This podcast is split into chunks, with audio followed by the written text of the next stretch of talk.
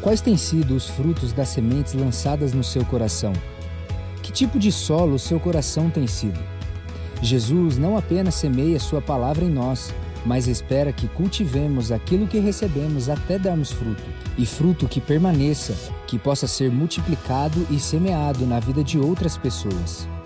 Vamos dar o primeiro passo em nossa jornada até Pentecostes e aprender as lições do semeador na primeira mensagem da série Lições de Jesus para hoje nas parábolas de Lucas.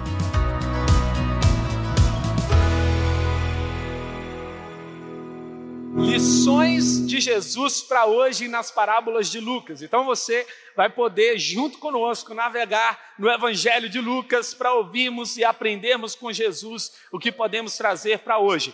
Eu queria, antes de começar qualquer coisa, dizer o seguinte: a Bíblia é antiga, mas não é velha. A Bíblia é atual. Ela escreve as nossas páginas a partir da perspectiva do céu. E eu quero declarar nessa manhã que você vai vivenciar uma colheita extraordinária na sua vida por cada semente que tem sido plantada, que você tem recebido em cada celebração, em cada leitura do devocional, as palavras de Jesus nesse ano. Eu creio muito nisso. Aprender com Jesus é aprender a viver o propósito de Deus para a nossa vida. Essa é uma jornada rumo ao Pentecostes. Pentecostes era no Antigo Testamento uma festa da colheita do trigo. E nessa festa da colheita do trigo iniciava-se também a colheita para os, os, frutos que viriam. Então era o final da colheita do trigo e o início da colheita dos frutos. E nesse tempo se celebrava a chegada dos frutos. Como é bom colher frutos. Às vezes não é tão bom, às vezes você come aquele fruto que você não gostaria de comer na sua vida, não é verdade? E para você mudar a qualidade dos frutos, você precisa mudar a qualidade das sementes.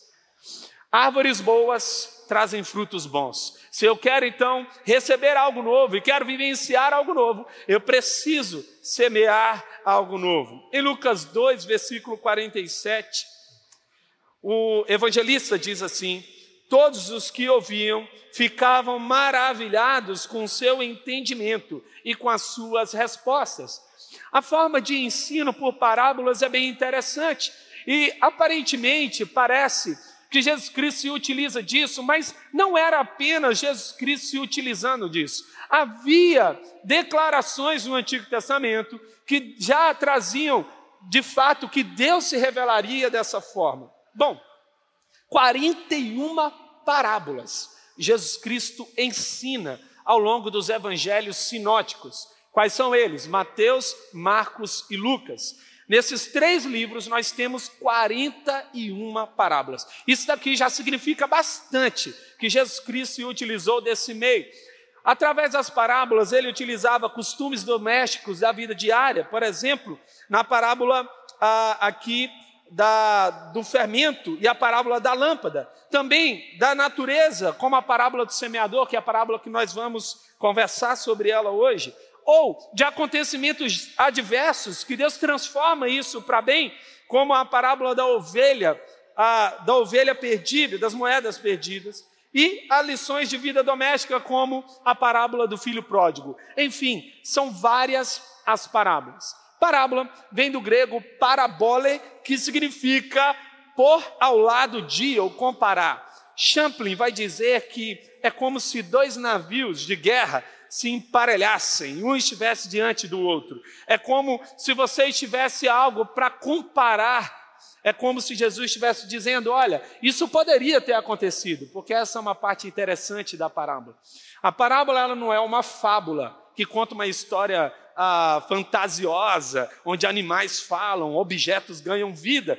E, é, e também não é um mito que se propõe dizer uma verdade mas a parábola ela se utiliza de eventos diários e ela diz: olha, pode até acontecer algo similar a isso. Pode ser que tenha acontecido, mas é apenas uma probabilidade. Lá no Antigo Testamento, o salmista diz assim: em parábolas abrirei a minha boca, proferirei enigmas do passado, o que ouvimos e aprendemos, o que os nossos pais nos contaram. Bem antes de Jesus, já havia dito que seriam utilizadas várias parábolas para que nós aprendêssemos sobre a revelação de Deus. O seu Shed, um dos grandes homens de Deus, ele diz o seguinte: o salmista, falando sobre esse texto, o salmista vai nos dar a chave da história humana, a mão de Deus guiando o seu povo até Cristo, o cumprimento da lei, dos profetas e dos salmos. Aparentemente, a parábola ela carrega um enigma. Mas Deus ele não quer esconder algo de nós, mas algo para nós. Eu queria te convidar a ter aquele desejo, aquela curiosidade. Senhor, o que você quer dizer hoje para mim? Porque parábolas serão hoje desvendadas. O Espírito Santo está nesse lugar e ele vai trazer mistérios do céu para que você compreenda coisas profundas que você não pode entender sem Deus. A parábola é um convite de aproximação. Se eu falasse bem baixinho, provavelmente, se eu não tivesse com esse microfone, provavelmente somente quem estava aqui iria ouvir o que eu estou falando. Quem está lá no fundo não conseguiria ouvir. Mas à medida em que você se aproximasse, você iria conseguir ouvir o que eu estou falando. É exatamente assim. É como se Deus estivesse falando baixinho, só para você chegar mais perto e ele poder dizer para você o que ele quer falar ao seu coração. Deus se importa, ele te ama. Deus não tem prazer em esconder, Deus tem prazer em se revelar. Deus tem prazer em mostrar a verdade. E ele fazia isso, porque enquanto Jesus estava ensinando por meio de parábolas, os discípulos que estavam próximos de Jesus perguntavam: Ô Jesus, a gente não entendeu nada, você pode explicar para a gente? E Jesus começa a explicar, porque é impossível saber o que Deus quer para a sua vida sem Ele. Você precisa de Deus. Em Mateus 13, no versículo 34 e 35, olha só, Jesus falou todas as coisas à multidão por parábolas nada lhes dizia sem usar alguma parábola, cumprindo-se assim o que fora dito pelo profeta: abrirei a minha boca em parábolas, proclamarei coisas ocultas desde a criação do mundo. Enfim, nós vamos mergulhar nas parábolas de Jesus. Eu quero dizer aqui quais são as parábolas que nós vamos juntos trilhar nessa jornada de fé. As lições do semeador e Lucas 8 as lições do bom samaritano em Lucas 10, as lições do rico insensato em Lucas 12, as lições do grande banquete em Lucas 14, as lições da ovelha e moedas perdidas em Lucas 15 e as lições das dez minas em Lucas 19. Então hoje vamos para a nossa primeira mensagem, as lições do semeador. Jesus usa então essa parábola para fazer uma declaração. É muito importante. Essa parábola já nos ensina um princípio. A nossa, o nosso futuro, ele não é um acontecimento. Repete comigo. O meu futuro não é um acontecimento. O meu futuro é uma colheita. Você colhe o que você semeou. Você quer saber como ser bem-sucedido como uma pessoa? Não descubra onde ela chegou, descubra o que ela fez todos os dias para chegar onde chegou. Descubra qual é o estilo de vida dela, quais são os hábitos. O que é um hábito, se não uma parcela de um sonho numa porção menor? A medida em que eu parcelo meu sonho é a medida em que eu começo a compreender que coisas grandes não podem acontecer de imediato. Eu estava dando uma aula, dou aula de filosofia no Colégio Inspire, e uma aluna disse assim para mim: para mim, a minha vida, o que importa é o agora. Eu falei, isso até funciona para quem não tem sonhos grandes. Agora, se você quer sonhar grande, o agora não vai resolver a sua vida. Você precisa ter um sonho de futuro, porque todo futuro tem um preço de uma semeadura. Eu gosto da semente, porque o que é uma semente? A semente é a grandeza numa porção pequena. É preciso ter fé para ver uma árvore numa semente. É preciso ter um olho que ultrapassa a realidade. O que você está vivendo hoje não é algo grande, mas o que Deus está próximo a promover. Nem olho viu, nem mente imaginou, nenhum ouvido ouviu. Você não tem noção do que Deus está preparando. Hoje é apenas uma semeadura para uma colheita grande. Jó vai dizer o seguinte: o seu futuro tornará o seu presente pequeno. Uau! Você vai olhar para o seu, seu passado e vai dizer assim: meu Deus, como ainda era uma pequena porção. A parábola do semeador nos ensina de que Deus é generoso, lá em Lucas 8:1. Depois disso, Jesus ia passando pelas cidades e povoados, proclamando as boas novas do reino de Deus.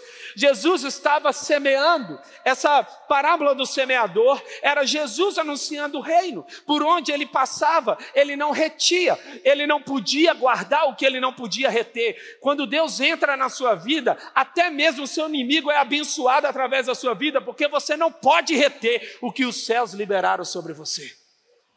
Pessoas à sua volta são abençoadas. Pessoas que estão próximas de você são abençoadas.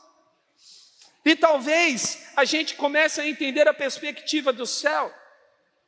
Deus deseja que nós sejamos um coração e experimentemos uma vida plena, e essa parábola também vai dizer sobre isso. Vai nos falar também sobre armadilhas e distrações. No meio de um mundo onde tem várias distrações, nós precisamos buscar um foco. E é interessante, quando você pega o seu celular e você bota lá no modo retrato, o que, que acontece com o fundo? Ele desfoca. O que é o desfoque? Se não colocar em segundo plano o que deve estar em segundo plano. O que nós precisamos fazer? Colocar Deus como prioridade e o restante é segundo plano. Todo o outro restante é segundo plano. Nós iniciamos uma trajetória assim. Tudo na vida começa com uma semente, absolutamente tudo. E nós vamos ver ah, Lucas dizendo: olha, aqueles que têm ouvidos para ouvir, ouça. E talvez você fale, eu tenho ouvido, mas nem sempre a gente ouve. A gente gosta de falar, né? A gente gosta de dizer o que a gente pensa. Eu liguei um dia desses para o meu pai, meu pai é um homem muito sábio, e eu perguntei assim: pai, me ensina a falar menos. A quantidade de palavra que sai da nossa boca revela a qualidade da nossa sabedoria. Se eu falo muito, significa que eu ouço pouco. E se eu ouço pouco, eu aprendo menos. Quando eu paro para ouvir, eu paro para entender, eu paro para refletir, a vida começa a ganhar uma outra dimensão. Você sabia que se você. Agora, provavelmente você fez isso antes de vir para cá, e é interessante isso. Você pegou, olhou no espelho, né? Assim espero, deu uma olhadinha lá, escovou o dente, arrumou o cabelo e veio para cá. Mas você passou quanto tempo? Vamos imaginar aí que no máximo, numa hipótese aí, você passou 40 minutos, as mulheres aí, 30, 40 minutos. Vamos imaginar os homens que passaram aí um minuto, né? Dois minutos, deu aquela penteadinha e veio. Se for meus filhos, nem passaram pelo espelho. Mas a verdade é essa. Boa parte da sua vida não é olhando o seu rosto, é olhando o rosto do outro. É como se a vida estivesse dizendo para você: não é sobre você, é sobre o outro. Não é sobre você olhar para você, é sobre você vai ter condições de olhar aquilo que está fora de você. Você tem condições de aprofundar essa percepção. Ouvir significa entender que algo que está fora de mim é importante para que eu tenha dentro de mim. O ouvido traz o que está fora para dentro. E é o que hoje vai acontecer. O reino de Deus vai entrar dentro do seu coração. O reino de Deus vai entrar dentro da sua vida. Em Mateus 13, no versículo 13, por isso lhes falo por parábolas, porque vendo não veem, e ouvindo não ouvem, nem entendem. Mas em Mateus 13, 16, mas bem-aventurados são os vossos olhos, porque vocês veem, e os vossos ouvidos, porque ouvem. A nossa pergunta deve ser: o que significa isso? Quando nós estamos diante de um mistério, devemos perguntar a Jesus o que significa isso. Mas na parábola do semeador, ele vai trazer três coisas que nós precisamos ficar atentos: as preocupações. Nós estamos preocupados com o quê? O que tem roubado o seu sono, o que tem roubado você na hora que você vai dormir. Você tem tentado fechar os olhos, mas não consegue. Você está preocupado com muitas coisas. Como a própria palavra diz, preocupação, algo que ocupa a sua vida de forma antecipada. Ou talvez as riquezas desse mundo, que tem de fato trazido prazer para você, desejos de buscar coisas, ambições. Quem sabe não são essas três coisas, preocupações, riquezas ou prazeres. A verdade é que Deus deseja te dar algo que está acima dessas coisas. Você já viajou de avião? E quando você viaja de avião, você vê uma tempestade debaixo do avião, é extraordinário. Você está num clima bom, em cima, e debaixo de você, você sabe que está caindo uma tempestade. É interessante isso. Na perspectiva de quem está de baixo, só tem tempestade, mas na perspectiva do alto, os céus estão abertos. Quem vê de cima, vê melhor. Você pode repetir assim? Quem vê de cima, vê melhor. A visão é mais estratégica, confia em Deus. Iniciamos então esse capítulo 8 dizendo que Jesus vivia o que ele ministrava. Em Romanos 10, versículo 14: como, pois, invocarão aquele em quem não creem? E como crerão naquele se não ouviram falar? E como ouvirão se não há quem pregue? Jesus Cristo tinha autoridade fundamentada na sua própria vida. Nós temos um tempo onde as pessoas são especialistas em tudo, não é? Eu tenho especialidade em tudo, é assim? Eu posso falar de qualquer assunto, eu posso dizer qualquer coisa. Num tempo de opinião, como diria aí alguns pensadores, hoje as pessoas não navegam na internet, elas naufragam. A verdade é que nesse mundo de opinião nós precisamos fazer uma pergunta: o que é verdade? Disso tudo, o que é verdade? Eu preciso procurar essa verdade, e quando eu abro meus ouvidos para ouvir as palavras de Jesus, tudo muda. A Bíblia vai contando na narrativa de Lucas 8, se você quiser ir acompanhando, toda a mensagem hoje está baseada em Lucas 8. Diz assim: E também algumas mulheres que haviam sido curadas de espíritos malignos e doenças. Maria, chamada Madalena, de quem havia sido saído sete demônios. Joana, mulher de Cusa, administrador da casa de Herodes, Susana e muitas outras. Essas mulheres ajudavam a sustentá-los com os seus bens. Olha que lindo. Eram pessoas que haviam sido transformadas e que estavam agora ouvindo Jesus e que caminhavam com Jesus, porque na trajetória de Jesus você se torna ex alguma coisa. Você deixa alguma coisa para trás e se torna o que ele te chamou para ser. Você abandona os rótulos e assume a sua identidade. Deus te chama para tirar as máscaras e revelar o rosto que ele te deu para revelar. A verdade é que a nossa vida não pode ser vivida de forma superficial. E essa chamada de Jesus é exatamente essa, é uma transformação profunda. Eu quero te dizer, nessa manhã de domingo, que você acabou de entrar no casulo do céu. Você pode ter entrado aqui como uma lagarta se arrastando, mas você vai sair daqui como uma borboleta voando. Você vai sair daqui completamente transformado. Você vai sair daqui numa perspectiva diferente, porque você está tendo contato com palavras que vieram do céu, numa perspectiva do céu. Pensando nas sementes como a palavra de Deus, eu preciso me perguntar qual a importância eu dou para a palavra. O que muda em minha vida quando Jesus fala? Com qual fluência você consegue ouvir, obedecer e se sujeitar à palavra? Quais frutos poderia citar de transformação que experimentou receber a palavra? A questão não é se você vem todo domingo para essa igreja, a questão é o que a palavra tem feito na sua vida. Não é a quantidade de sermões que eu escuto que muda quem eu sou, mas a qualidade do meu coração meu desejo de mudar. Tem pessoas que não abrem a Bíblia e dizem que Deus está em silêncio. Tem pessoas que abrem a Bíblia, mas não abrem o coração e dizem que Deus está em silêncio. Abrir a Bíblia e não abrir o coração é frustrante. Não abrir a Bíblia e não abrir o coração também é frustrante. Porque à medida em que você abre essa palavra, abra o seu coração e você vai entender que tudo que está escrito é para você, é para mim, é para todo o tempo, é para agora, é para tempos de fartura, é para tempos de tristeza, é para tempos de alegria, é para tempos de celebrar, é para tempos de semear, é para tempos de colher. Eu não sei em que tempo que você está vivendo, mas a palavra de Deus é para a sua vida, é para agora, é para esse tempo, é para você semear nesse tempo.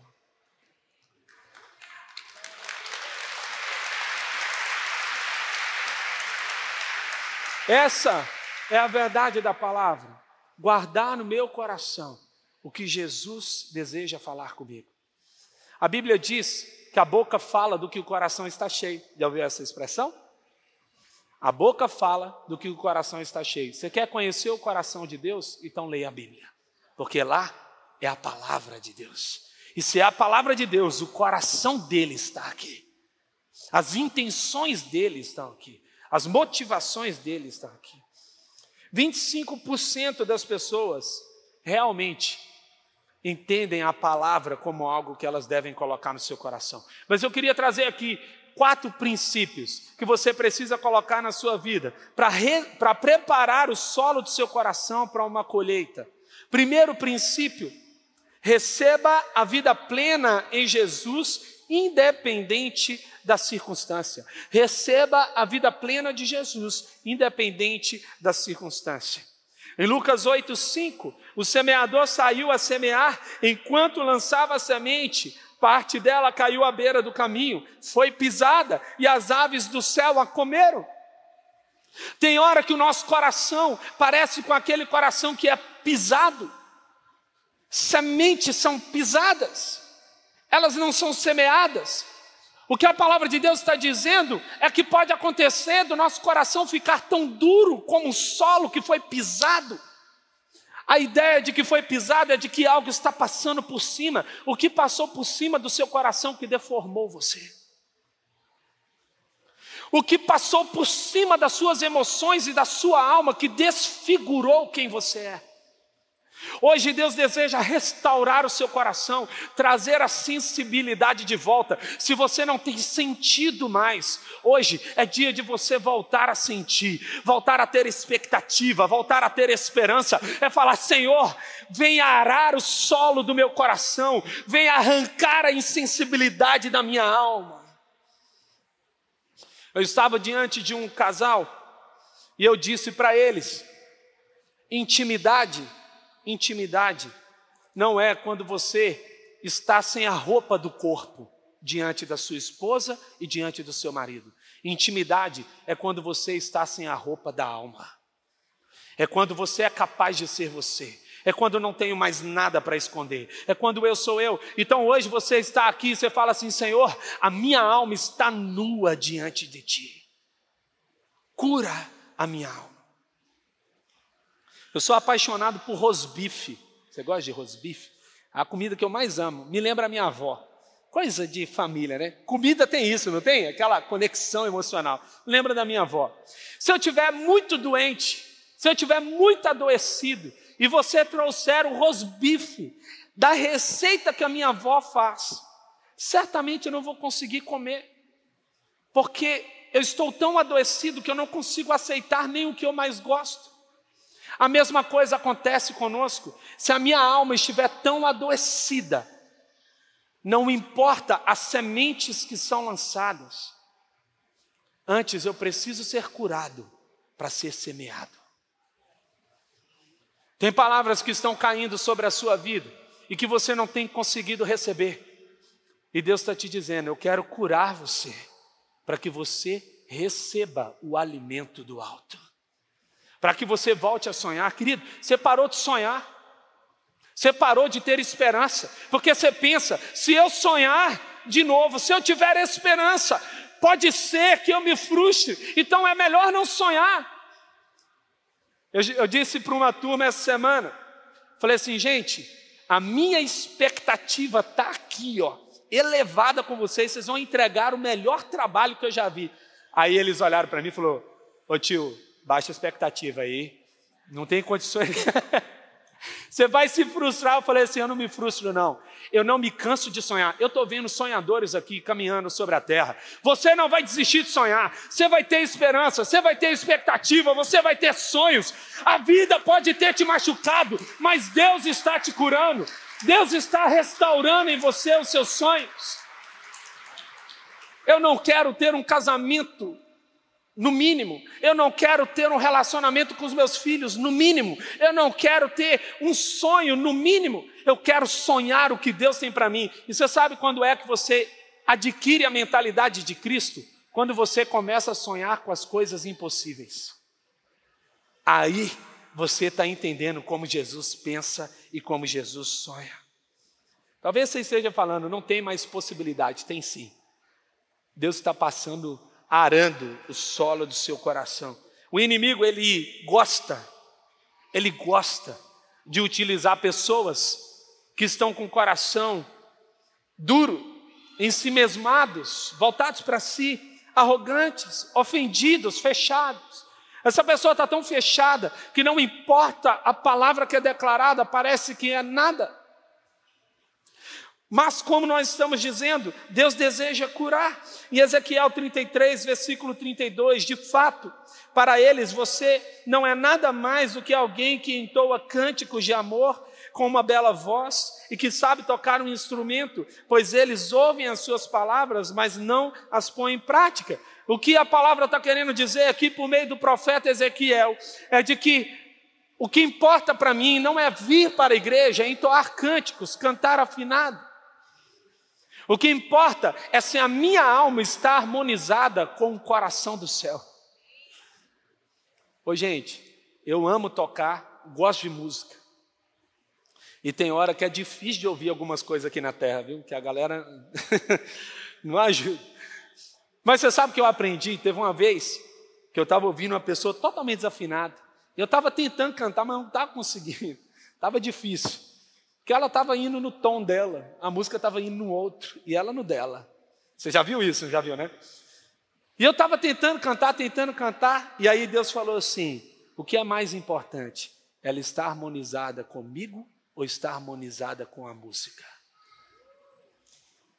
Talvez hoje você canta até bem, mas não está em sintonia com o céu. Talvez você não cante bem, mas está harmonizado com as regiões celestiais, querido.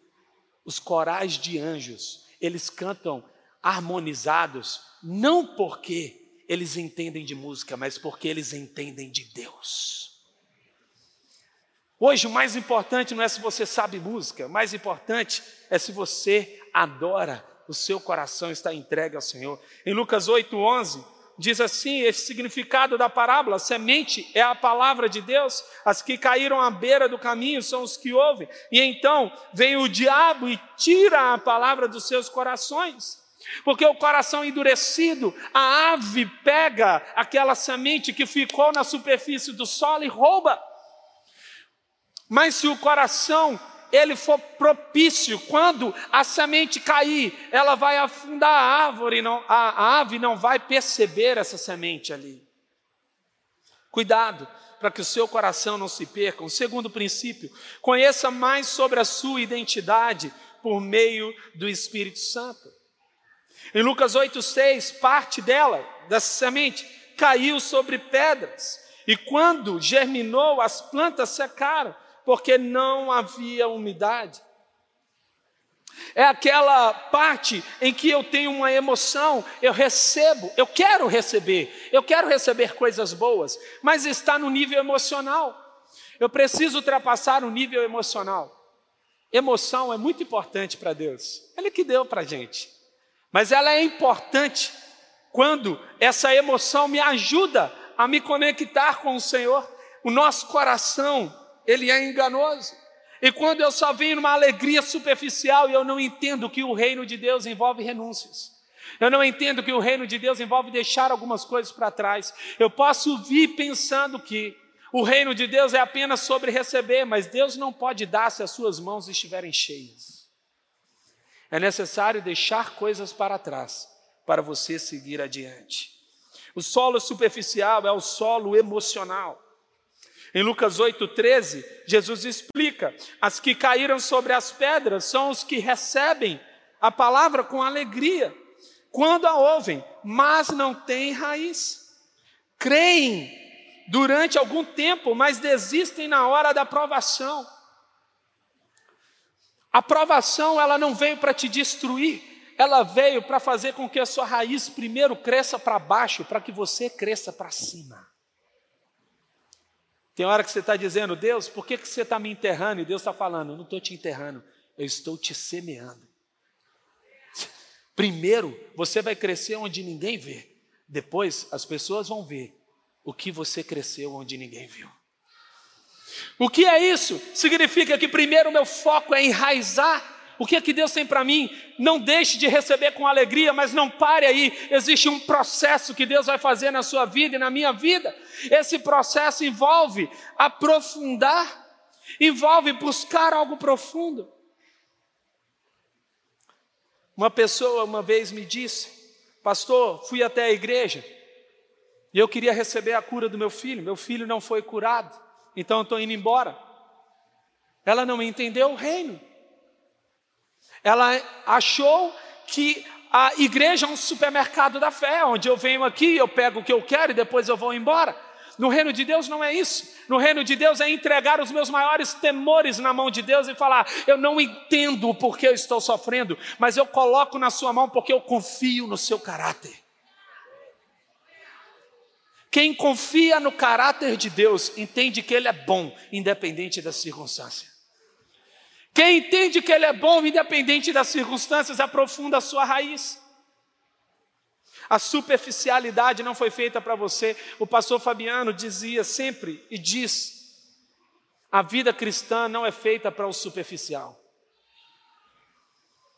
E talvez uma das coisas que a gente mais deseja é só receber, mas a gente não entendeu que a nossa missão é entregar. Fala assim, Senhor, eu entrego tudo nas suas mãos. Isso é poderoso. Entregar a vida a Jesus é dizer assim: Jesus, eu não sei o que fazer com a vida, mas o Senhor sabe, eu confio em você. A palavra diz que o perfeito amor lança fora todo medo. Lançar fora é entregar algo na mão de alguém e dizer: Eu não sei o que você vai fazer, mas eu confio em você. E eu viro as costas e eu digo: Eu entendi você vai fazer melhor do que eu. Você acha que Deus faz melhor que você? Sim ou não?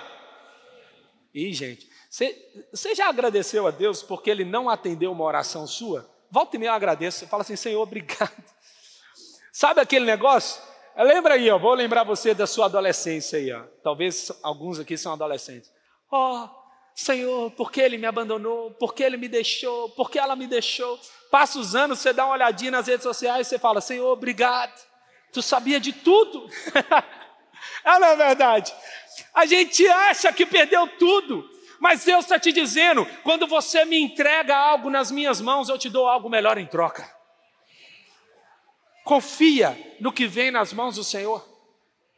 Você não pode receber no nível emocional apenas. Você precisa aprofundar as raízes. Hernandes Dias Lopes diz o seguinte: o caminho da cruz é o que nos leva para casa. O caminho da cruz é o que nos leva para casa. Atente-se então à superficialidade dos comportamentos e decida aprofundar o seu relacionamento com Deus. Oséias vai dizer: conheçamos o Senhor e esforcemos-nos por conhecê-lo. Eu amo a palavra conhecimento. A palavra conhecimento vem do latim cognoscere, Olha que interessante. A palavra cognoscere significa nascer para. Quando eu conheci Esté, ela nasceu para mim. Quando eu conheço Jesus, ele nasce para mim. É como se houvesse um novo Natal. É como se, de fato, uma nova realidade nascesse para mim. Imagina só um novo mundo que está prestes a nascer para você. Uau! Conhecer Jesus é conhecer uma nova realidade de vida. Para preparar o solo do seu coração para uma grande colheita, priorize o cumprimento do seu chamado e a obediência à vontade de Deus. Outra parte caiu entre espinhos que cresceram com ela e sufocaram as plantas. Esse é o coração disputado e concorrido com outras sementes. está cheio de semente junto. Eu estou ouvindo tudo, eu estou em tudo, eu escuto todo mundo.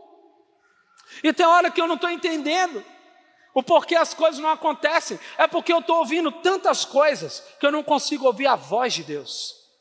Eu preciso parar e me atentar o que está ocupando a minha mente, o meu coração, o que está influenciando a minha alma, o que está influenciando a minha vida. Eu preciso arrancar para ouvir apenas a voz de Deus. Sempre acontece dentro de nós uma batalha por interesse. Em Lucas 8,14, Jesus explica: as que caíram entre espinho são os que ouvem, mas ao seguirem seu caminho são sufocados por preocupações, riquezas e prazeres desta vida e não amadurecem. Qual é a vontade de Deus para você?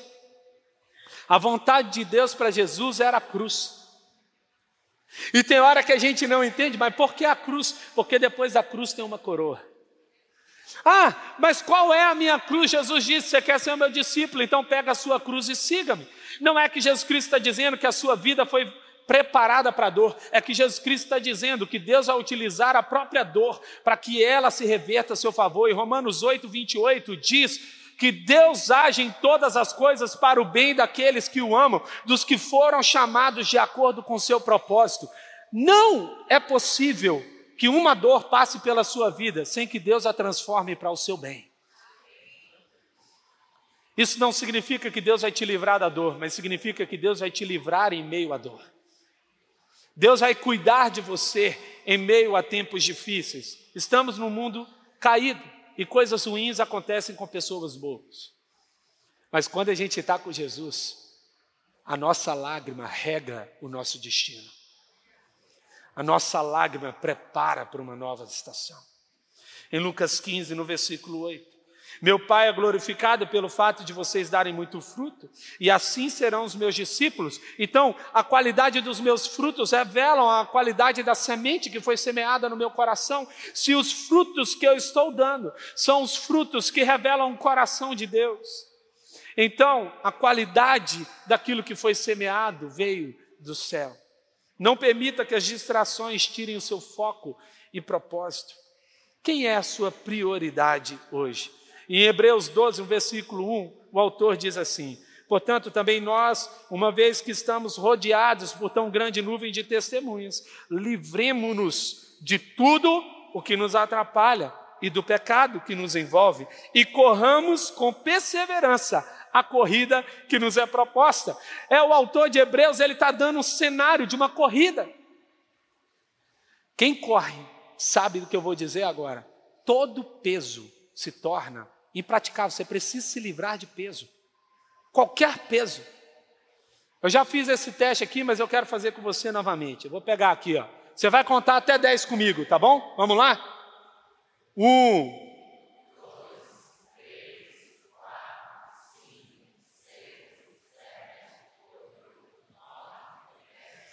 Nossa, extraordinário. Consegui dar 10 passos com a mão levantada e com uma caneca. É extraordinário? Não. Mas andar 40 quilômetros com essa caneca, vai ser possível? Sabe por quê? Porque pequenos pesos numa longa jornada se tornam insuportáveis. O que é que você precisa deixar? Talvez você fale assim, nossa, mas a minha vida é tão, tão de boa, eu não sei por que, que as coisas estão assim. E Deus está dizendo, porque ainda tem coisa desnecessária e inútil na sua vida. Deixa isso sair da sua vida. E você vai ver que você vai colher numa abundância maior. Mas há um quarto princípio. Alegre-se com o avanço do reino dos céus na terra. Em Lucas 8,8, outra ainda caiu em terra boa. Aleluia! Vê a terra boa. Essa é a sua terra, amém? Você vai receber a semente, vai deixar cair no seu coração. E diz assim: cresceu e deu boa colheita a cem por um. Um coração íntegro, um coração pronto. Eu gosto da palavra íntegro porque vem de inteiro, completo. Um coração que é completamente vulnerável à palavra de Deus. Eu estou completamente despreendido. Nada me prende, nada me pega. O meu coração está livre para que a semente da palavra caia e floresça. Essa germinação, uma germinação poderosa, eu acho interessante, porque quando ela cai na terra boa, é como se, imagine, como se a água ali fosse o Espírito Santo, ela está correndo por baixo. Então a semente caiu e ela começa então a fluir e trazer nutrientes. E ao trazer nutrientes, eu começo então a gerar vida.